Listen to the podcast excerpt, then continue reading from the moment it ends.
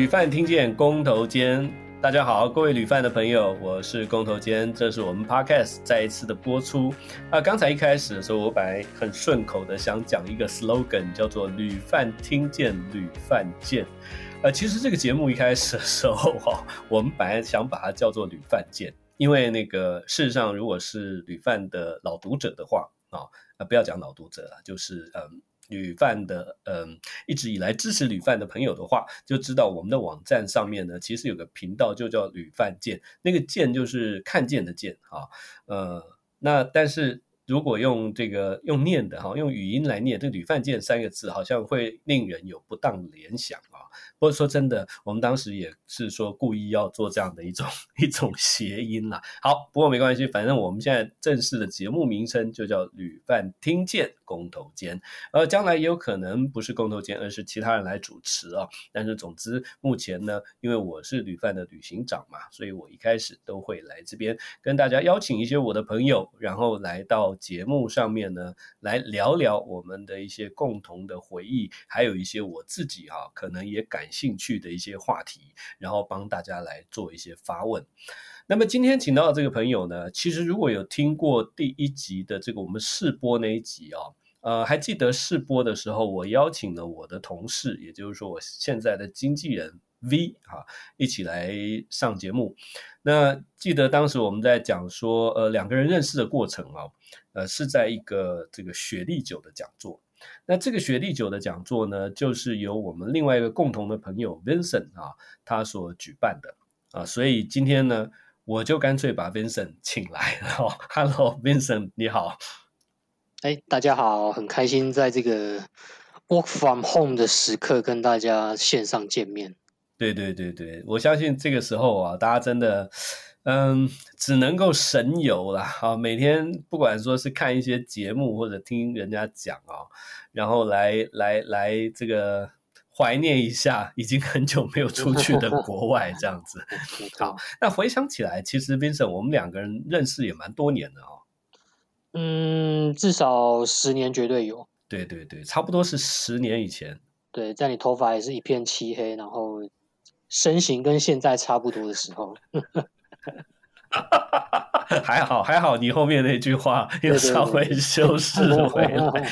对对对，十年前我头发还真的都是黑的，就是因为上一个工作真的太辛苦了。那做了五年多之后呢，我进去的时候还是黑头发，出来就已经变灰白了。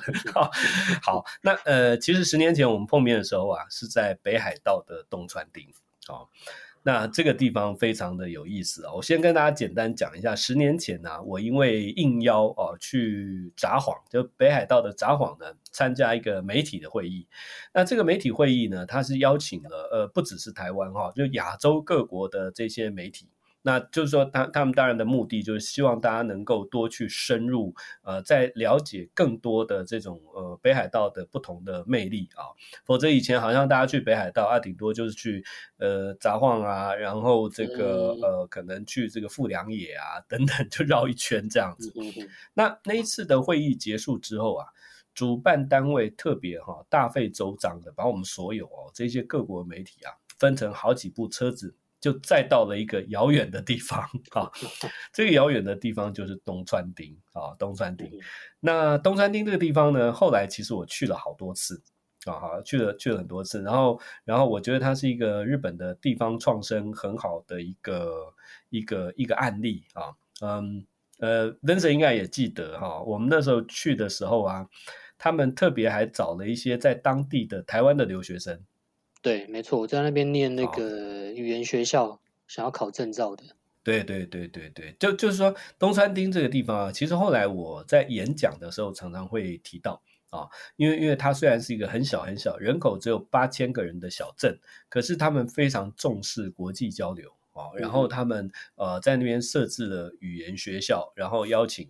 大家来上。那所以等于说去他那边上过的人呢，后来就成为他的等于是有一点像是义务的观光大使这样了哈。嗯嗯嗯。那其实光是东餐厅，我大概又可以讲一集哈。不过这个这个应该不是今天的重点啊。那诶，我记得哈，重点是说，我跟 Vincent 是在东川町的那一次那个媒体的旅旅行哈，都是算是考察行程认识的。嗯、那就表示说，其实那个时候你还是一个媒体的身份，对不对？要不要跟我们讲一下当时你在做什么样的工作？OK，那时候算是一个媒体的黄金期，算黄金期的尾声，在还没有那么多的可能。大家觉得媒体不赚钱啊，或是媒体置入的那个年代，因为我们那时候是在商周 Alive，商周的一个固定做一些软性议题 lifestyle 的一个副刊，到现在还有，每期都有。那这个 Alive 的用意就是在于说，让一些对对对，这个这个 Alive 对，没错，让大老板有一些吃喝玩乐啊，或者说一些对知识上的一些建议这样子。那呃那时候我觉得 Alive 做的还蛮蛮用心的，比方说像一些呃世界的一些四大城市，我记得我们做过最有野心的一个企划，就是像阿姆斯特丹、像曼哈顿、像东京，然后首尔这些地方，那我们都有去找当地的一些真的是高档或者说非常难订、专家才知道的行程，或者说餐厅，像东京我们就去访问那个寿司之神。对，那个小小安二郎那个师傅这样子嘛，那那那东川町也是我们一个想要去报道的一个仪式小镇啊。对，那大概就是在那个地方第一次认识到到到 Ken 哥这样子，嗯。对对对对，其实其实你刚刚讲到 Alive 哦，我我一直觉得，因为过去那段时间我也等于是在做旅游媒体，现在也是啊，不管说是自媒体或者是网络的媒体，那我觉得以一个纸本来说，Alive 算是做的相当的成功啊。当然，它因为背后有一个呃老字号的这个商业媒体啊在支撑，嗯，没错。那么，但是我就觉得说，其实它就。抓准了这一群人他的对生活的一些品味跟喜好啊，嗯，我我们这样讲好了，不，其实这样讲并不是故意要占阶级啊，但是意思就是说，你如果会去看商周的人，多多少少呢，自己还是嗯，可能是这个怎么讲，经济能力还不错。啊，然后呢，嗯、也是想要再继续增进自己对于这些这方面的知识啊。对那所以他们很聪明的去做了 Alive 这样的一个生活风格的杂志，而且我觉得更更怎么讲，更过分的是 Alive 后来不只是做杂志哈，他还做 旅游，对不对？对，没错，那个河轮行程是他的一个蛮大的一个跨界的尝试了，就是等于说有点把。大家读到的报道，我把它画成真实，大家可以去体验、去玩的一个行程、一个套装这样子。是是，说到这个河轮呢、啊，那个我说起来也是有点伤心的哈，因为 因为呢，二零二零年，也就是去年，呃，我们除了旅饭以外，还有一个米饭旅行社。本来也是要推出这个河轮的行程的哦，那那呃，就算不要去推那么远哈，那因为我知道说像 Alive 他们推出的可能都是呃类似欧洲的啊，欧洲的这些河轮。是。是。那本来我们去年要推亚洲，就是湄公河的河轮，嗯，而且我还我呃自己也去搭了一次啊，就从柬埔寨一路搭到越南的胡志明，嗯，哇，那个。八天七夜，对，八天七夜的行程，呃，我到最后到了胡志明市的时候，我根本不想下船。对，因因因为因为因为那个，就是说，嗯，你坐在船上啊，然后。让你的反正就是船移动，然后就带你从这个镇到下一个城市，然后再上去旅游，然后到到在船上其实吃的也都相当的好啊，或者是倒一杯这个呃柬埔寨的吴哥啤酒，然后坐在那边看着河边的风景，哇，那也非。常好。对，好，那你刚刚提到说啊，呃，你之前是在 Alive 这个杂志，那可是后来我记得我我我。当你再从脸书再敲我的时候，哈，你已经转换了一个身份了，哈，也转换了一个转转换了一个行业了，哈，这个部分，哎，也跟我们来聊聊吧。嗯，这其实是一个某个周末的一个小启发了。那时候我刚好正在写那个，呃，台北那家应该是现在三星餐厅吧，祥云龙吟的香鱼的相关的报道。那我看着我写的香鱼宴。那那时候我手上拿的是麦当劳的麦香鱼。那因为记者嘛，总是要在周末赶稿。那这样，那我们那时候报社，我们那个周刊的记者又非常少，我记得才三位。那三位这样子，一一个月可能有三到四篇的主题，所以大概有点像是背靠背这样轮流的写下来。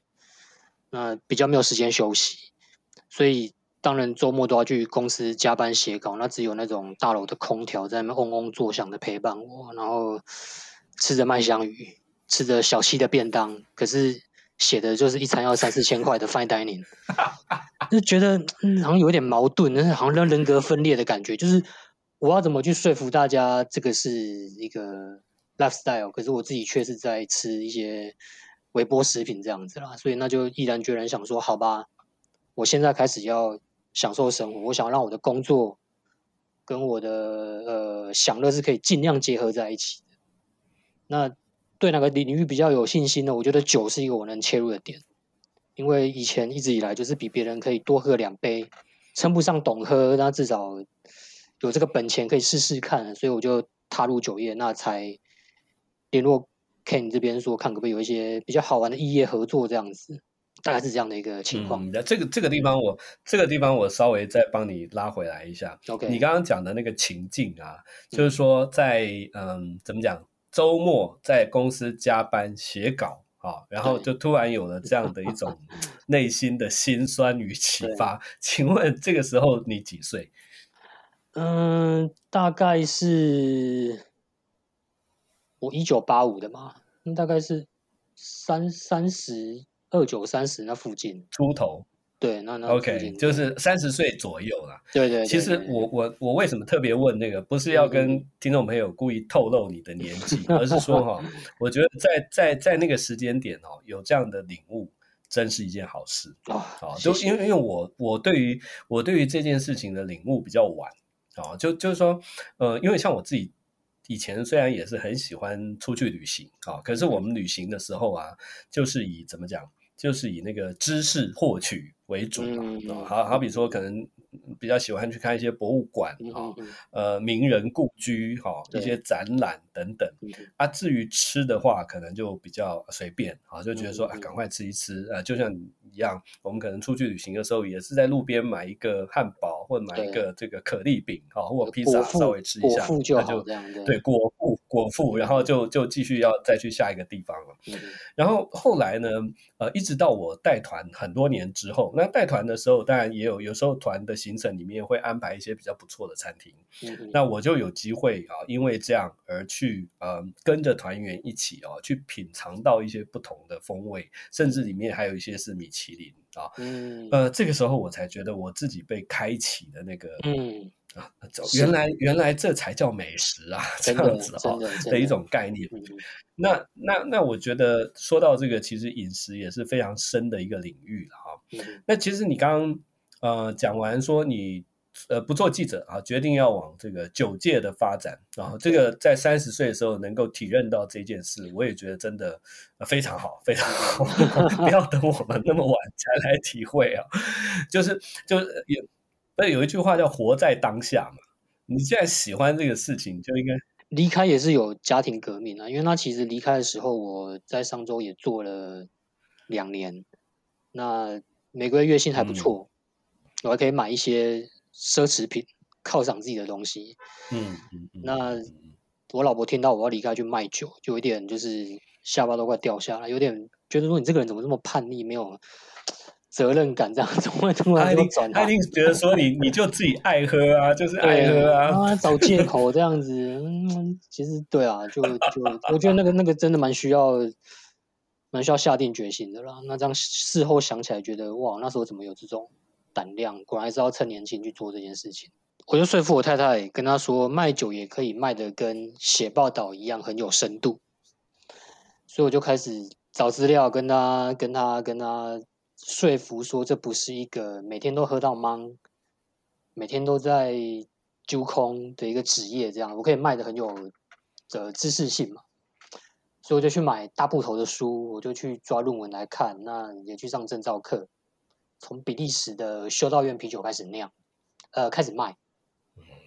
那卖一卖，觉得呃，因为都有在参加一些私底下的就是饮酒的同好会。我刚好有一个我的酒友是卖卖葡萄酒的，那他偶尔会把精酿的风味跟葡萄酒做一个对比，像风味轮这种概念。那对比到后来，我觉得哎，其实葡萄酒也是一个可以踹踹看的一个领域，这样子就是投笔石碑。对杯子的杯哦，然后就就就开始有点不太能接受啊。那为了要说服他，我就去成品搬了很多书，介绍精酿的啊，介绍风味轮的啊，跟他说，哎，其实卖酒没有那么肤浅哦，它是有讲系统性学问的。对，那那那我在在在卖精酿的过程中，发现风味轮这个东西其实是通用的，不管你今天喝的是咖啡，喝的是啤酒，甚至喝的是葡萄酒，都有风味轮。而且某种程度上还蛮相似的。那刚好我有一个私底下的读书会，就是品酒会啦。有一个朋友是做西班牙葡萄酒，那我就经过他的介绍，就来到现在的这个沙路。我们家就是做西班牙葡萄酒为主，那也包括我跟 Ken 结缘的雪莉这样子。对，因为因为我记得回头来想，就是说那个时候也是我开始对雪莉酒产生了一些兴趣。嗯，好，那产生兴趣的原因，当然，呃，第一个哈，呃，也是对西班牙这个国家有很多的向往。嗯，这个我们等一下还可以稍微聊一下，嗯、毕竟旅饭还是要讲旅游嘛，哈、嗯。就其实其实我我。呃，说真的，有时候像最近的话题，因为都围绕在酒，但是我我必须真的啊，这个不是一个借口，必须说，其实每次在喝呃每某个地方啊生产的酒，呃，我都会去想到它那个地方的风土条件。啊，那如果你能够真正去过这个地方，那当然就更好。好，像像像。嗯，举例来说，像以前在喝威士忌的时候、嗯、啊，就开始学习喝威士忌的时候，也是觉得怎么讲？呃，也听了很多这种像品牌大使啊他们的介绍，嗯嗯嗯、然后然后听了很多呃这个课程啊，那个时候还没有像现在很方便，像现在大家打开 YouTube 就很多，嗯、好比说这个。林一峰大师等等哈 的这样的影片可以看，那个时候我们就是要去听讲座嘛。可是听完讲座之后呢，就觉得还不是非常的了解啊。一直到二零一三年我去过了一次苏格兰之后，哇，那整个流程就畅通了啊。好，所以这个是题外话，就是说西班牙的雪莉酒跟它这个风土必然的有关系。但是呢，在进入到雪莉酒之前，我好奇的一点是，呃，你刚刚有提到哈，呃，本来你妈你太太要跟你家庭革命，结果你去买了这。这些书回来，请问你太太有被这些这些书说服吗？我觉得人是视觉的动物啦，他看到我堆很多东西在那边，他就觉得啊，你有在认真，很欣慰这样子。对，反正我每个月还是有放心了，对，把面包放在餐桌上嘛，所以就就就还好。对，不过就像 Ken 哥你刚刚讲的，嗯，人呃那个酒的性格这个部分，我觉得。最让我惊讶的就是，其实酒是一个蛮诚实的一种媒介。这这不是 sales talk，我觉得有时候喝这个酒去想象那个国家的面貌是蛮准确的一件事情。这个这个我非常非常认同哦，不只是因为因为我们有时候在去旅行，你是第一个当然是看啊视觉啊，你看到一个风景也好，看到一幅画也好，这个是第一个印象。第二个是我觉得那个。温度啊，温度、空气等等，它其实都会给我们一种身在异国的感觉。不过，呃，不管是视觉也好，或者这个周遭的这种环境温度也好，这个都还是体外的感受啊。我一直觉得，你到了一个地方，你真正要去怎么讲，号称哈，你来过，然后你你真的有体会到，就是要把东西吃进去，对，把当地的这些东西吃进去、喝进去，你才有。哇，才才有这个体外到体内都跟这个国家终于融为一体的感觉，没错没错。对，那你刚刚讲到说，像雪莉酒是来自西班牙啊、哦，呃，这个部分也跟我们讲一下好了。因为雪莉酒，我们先今天先不谈酒本身，而是说像你在认识跟学习这个酒的过程哈、哦，跟这个公司有没有带给你一些什么样的这个启发或训练？嗯，其实，在进来之前呢，我老板就跟我说。西班牙跟台湾非常的像，那我本来一开始就是还半信半疑的，直到我吃到西班牙的 tapas，他们酒馆的一些菜色，喝到他们的酒，发现真的是非常像。像如果你去看 Tapas 的料理，你你你可能看照片或者说自己吃过也好，百分之七八成都是大蒜、辣椒、重油重咸，那这会让你想到什么？台式的热炒，对，非常像。那再来讲到西班牙的酒，西班牙人给人的印象就是非常的呃热情，没有摆架子，非常的直接。那雪莉酒啊，他们的红白酒喝起来是这种感觉，非常的 direct，不会拐弯抹角这样子。所以其实接触西班牙酒之后，会让我对葡萄酒本来没有那么多的关心。那喝过、吃过搭餐之后，我觉得那个敏锐度让我有稍微提高了一些，在这些的关切上面这样子。那个你刚刚讲到像西班牙那个呃，我记得好像带进雪莉酒的这个应该算是你老板对不对？他他他是台湾第一个带进雪莉酒的这个呃，应该怎么讲呢？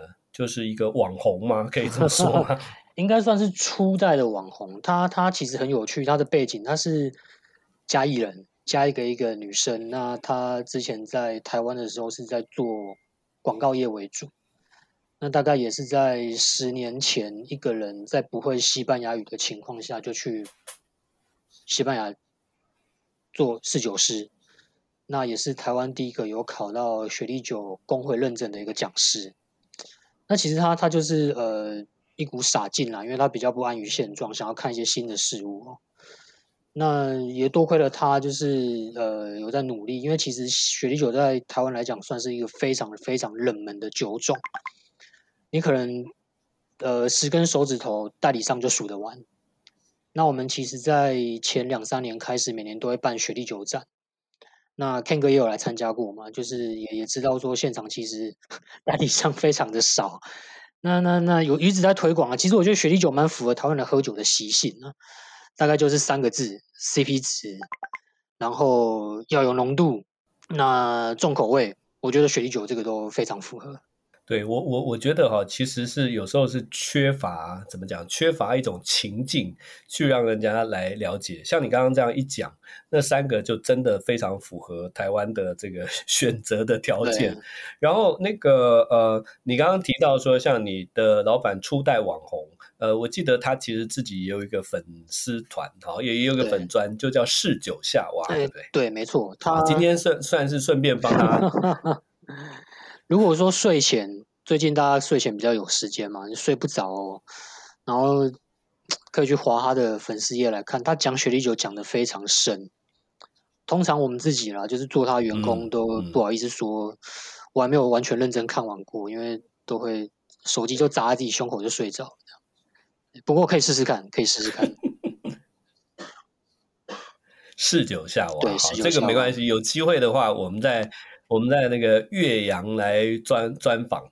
那刚刚提到说，其实就是因为 Vincent 啊，开始在做这个雪莉酒哈，然后呃，我自己也开始对雪莉酒产生兴趣。那原因原因，其实好像之前在聊天的时候也有也有聊到，就是说，嗯。我知道说台湾喝 whisky 的人很多，然后特别呢，台湾的人喜欢所谓的雪莉桶啊，没错，就是雪莉桶的风味的 whisky。可是呢，我去问人家，好像大部分。的喝过的人就呃就是实际喝过真正雪莉酒的人反而不太多，啊嗯。哦，所以其实去年我就跟 Vincent 呃开始举办了酒鬼夜谈啊，然后在那个试播集的时候，我跟 V 也有提到，其实我们两个就是在那个酒鬼夜谈认识的啊，结果他现在就你看，他现在 不仅变成我的这个制作人，还兼经纪人 这样子啊，所以这个说起来，我跟 Vincent 跟 V 啊，跟这个雪莉酒算是有一个很微妙的一个缘分啊。对，好，那刚刚 Vincent 跟我们提到了他在学习从精酿啤酒一直到这个西班牙的葡萄酒，特别是雪莉酒哦，这个学习的过程。然后他也提到了说，一开始的时候呢，他有去买一些书来看啊，特别是跟这个风味风味轮有关。哎，你知道，我觉得哈，这个真的非常重要。呃呃，试播的时候，我也跟听众朋友说到，我这一阵子啊，哈，应该说前一段时间啊，跟两位朋友，就是谢哲青跟廖科义啊，有一起出去主持一些呃外景的节目。那当然现在也因为疫情啊，暂时暂停了啊。那你知道在那个过程当中，我对于谢哲青非常的佩服啊，因为他不只是对于一些这个艺术史的知识啊，或者说像因为他现在也在主持财经节目，所以他对于财经节目呃财经啊也有一定。的理解，呃，更重要的是，哎，他对风味哈也有一些理解。后来我才知道，其实他有上过这个日本酒的立酒师的课程哈，还有这个葡萄酒的侍酒师等等的这样的课程。呃，所以这个不只是能够让你在喝酒的时候哈去说出一些风味啊，呃，事实上在喝茶跟喝咖啡的时候也都运用得上。我就觉得哇，非常的佩服啊。自叹不如，哈，然后于是回来的时候呢，我就发愤图强，我也去买了一本书哦，这本书真的很重，这本书叫做《食物风味搭配科学》哦，这书很大一本，然后要一千六百块，但没关系，我觉得那个时候我觉得说啊，这个是必要的投资，因为这本书里面呢，它囊括了三千种食材，然后两百七十个食材的风味轮。七百个搭配的表格啊，一万种究极风味组合，世界顶尖主厨私藏的搭配圣经。呃，那你说我看完了吗？当然还没有啊，这么大的一本书。可是我每次哈，只要一翻开它啊，就算是看看一小章，我都觉得有很多的收获。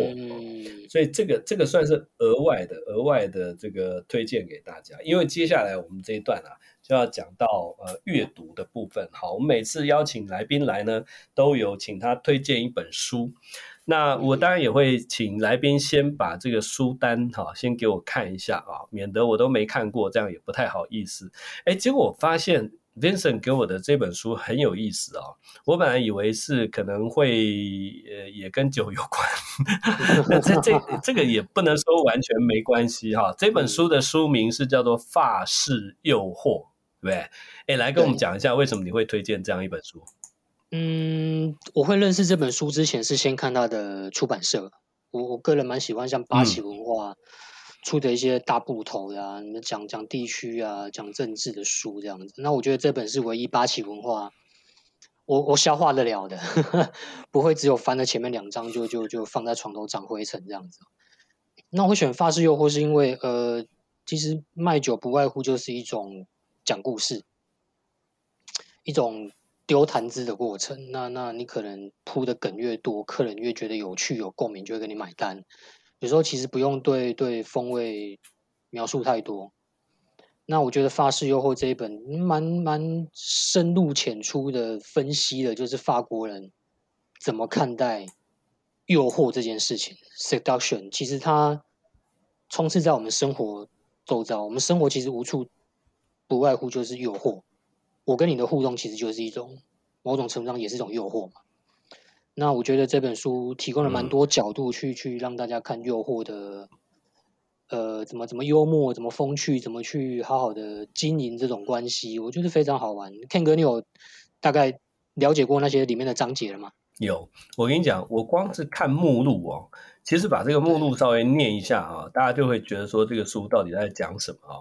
好比说我我随便念几章了哈，它里面有一个叫做“诱惑的国度”啊，但是下一章又叫做“非关性爱”啊，对，然后还有一个叫“知识分子的前戏”啊，然后还有一个 “与肉店老板成为朋友”，哎，我觉得这还蛮重要的。然后烟斗啊、雪茄呀，呃，传播文明的火把。哎，对，其实这个书啊，你再继续讲一下，你你后来读了之后，你对这个书的那一些感觉啊？嗯，其实因为我我记者出身的嘛，我们写文章的时候常常会喜欢写一些 soundbite，一些比较好记的词句，或者说名人的语录这样子哦。那刚好这本书就提供了很多这样的一个谈资，那可以让你在很短的时间内抓到一些重点。比方说像那个呃，在讲。时装在讲流行的那一期，那那个主题里面，他前面引用的就是那个圣罗兰讲过的一句话，他说：“对女性来讲，最漂亮的衣服是男爱你的男性回报你的双臂。”这个就非常法国人嘛，听起来其实没什么实质的内涵，哦、可是又很浪漫。真的，对，那那那我觉得用这样的角度去切入到葡萄酒，去切入到酒精饮品这件事情是很性感的一件事情，它比较没有那么好像推销意味太强大，这样子就会让他觉得哎，蛮深入浅出的，很舒服，这样听故事这种 feel。我我觉得啊，其实我在看这些，就我昨天。呃，收到这个你给我的书单之后啊，我有找这本书来稍微看了一下啊。那它里面有一个叫身体的书写，就像你刚刚提到的，它它它分成一些章节嘛。那其中的一章就是叫身体的书写。那身体的书写，哎，这听起来就是一个让人家有很很多的想象空间的这样的呃一个一个一个说法啊。然后它里面在分章，它有肉体的魅惑、香气的召唤、美食的高潮。啊、哦，那我后来就在想啊，我一边读，我就在想说，诶，其实我之前常带团去意大利、去法国，呃，也都是蛮浪漫哈的一个国家，呃，那但是如果我用这样的方式来来解说的话，会不会回去就被客人投诉哈，说是 那个性骚扰之类的？对对，现在要小心。不，其实不会啦，这是开玩笑啊，我我相信说我的，如果是跟我出。对对对，但但是跟我出去的团员，他们应该都可以理解啊。嗯，其实说真的啊，嗯，诱惑或者浪漫啊，这个是一个嗯，怎么讲？其实我们每个人内在大概都会有这样的一些想法，不管说他是把它投射在呃人哈，或者是投射在饮食上面啊，其实都都都有啊。那某种程度，它也是嗯，应该怎么讲？嗯呃，除了满足自身以外，它也是理解社呃理解社会或理解世界的一个方式啊。因因为假设我们今天如果真的要了解法国，当然法国有很多的面向啊，但是总归来说，法国人就是给人家一种诶、哎、浪漫的感觉啊啊！你到那个国家之后，确实也有这样的一种感觉。嗯、那这些浪漫到底是如何而来的哈？那个《法式诱惑》这本书，我觉得是呃做了蛮好的一些说明。嗯嗯嗯，其实他他某种程度上也给我一些启示。我觉得台湾因为事事都求快、求成效，你变得反而没有时间静下来去咀嚼一些生活周遭的事情。那你看《发誓诱惑》这本书，我觉得给我最大的感触就是，他们对于生活中的不管是呃抽象的一些心情也好，或者说比较具象的一些味觉跟嗅觉。他们都描述的非常仔细，那他们都有认真在过生活。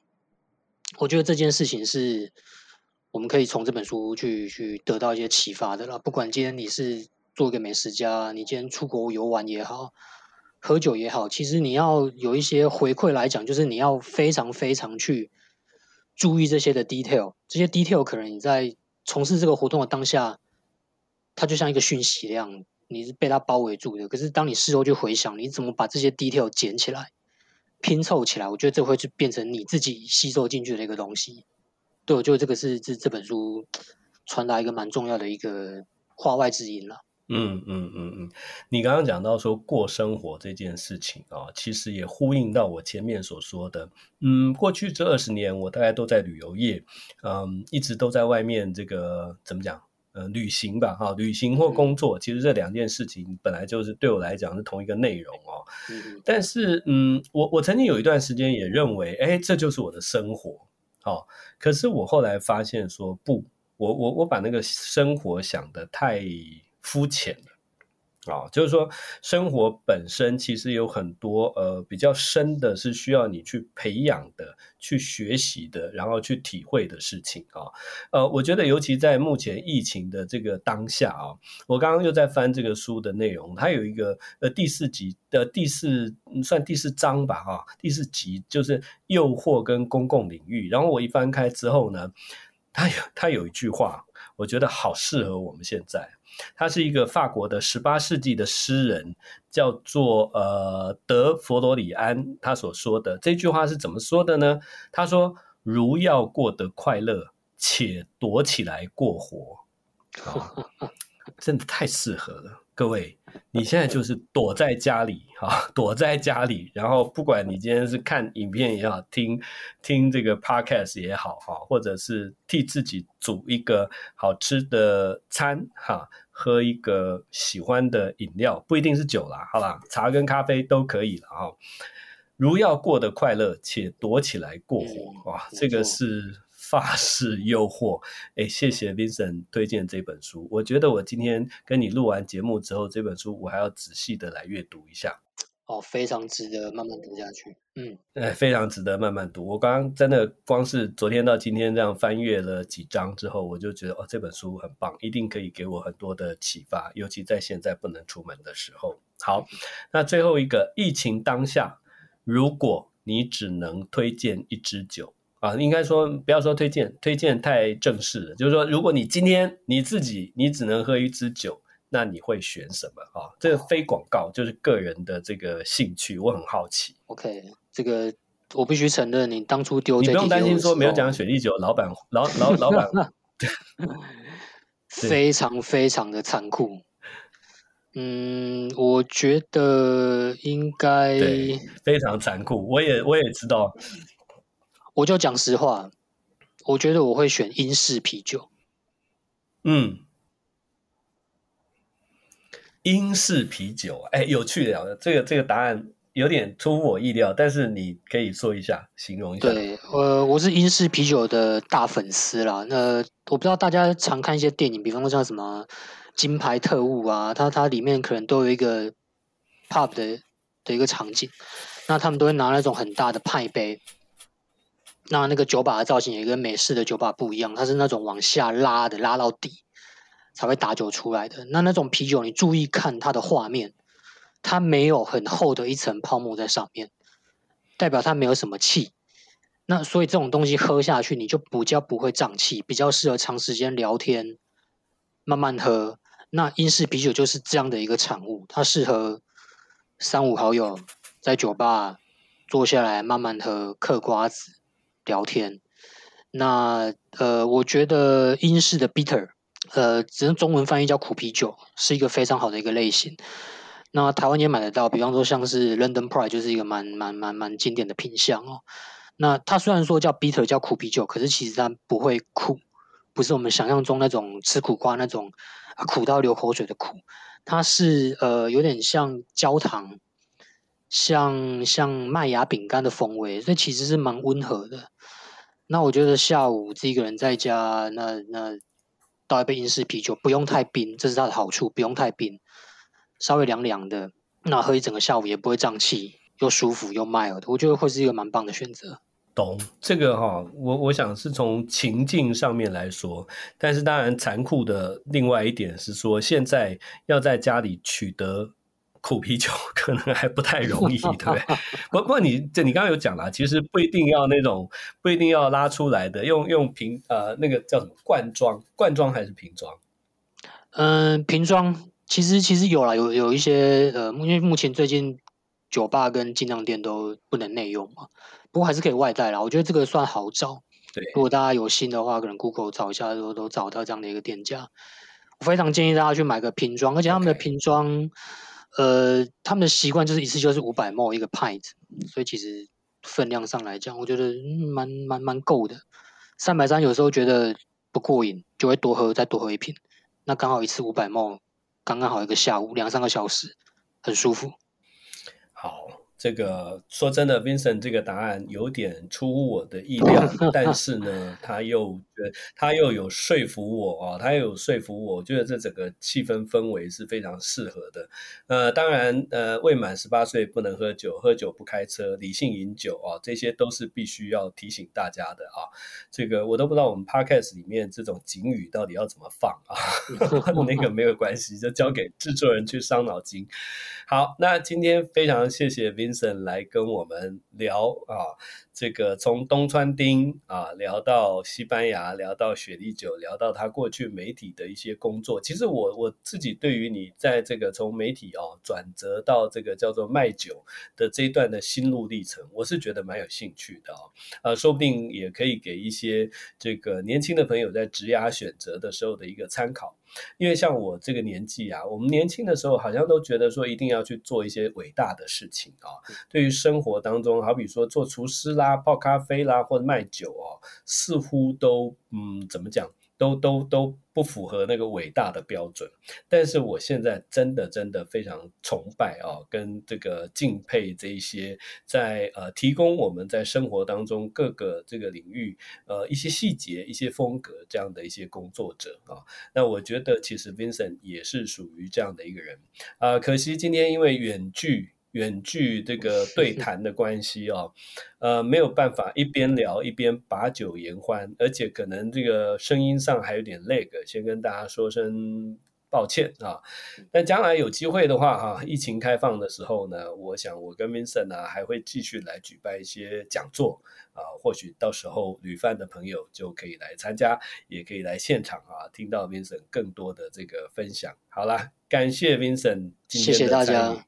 先跟大家约好，下次见面就是英式苦啤酒当开场，每个人先来一个派子。好，那这这个我完全同意。然后下下一次见面，我们就要开团去西班牙或葡萄牙了，对不对？OK，好，谢谢大家，旅伴听见公投间，下次再见。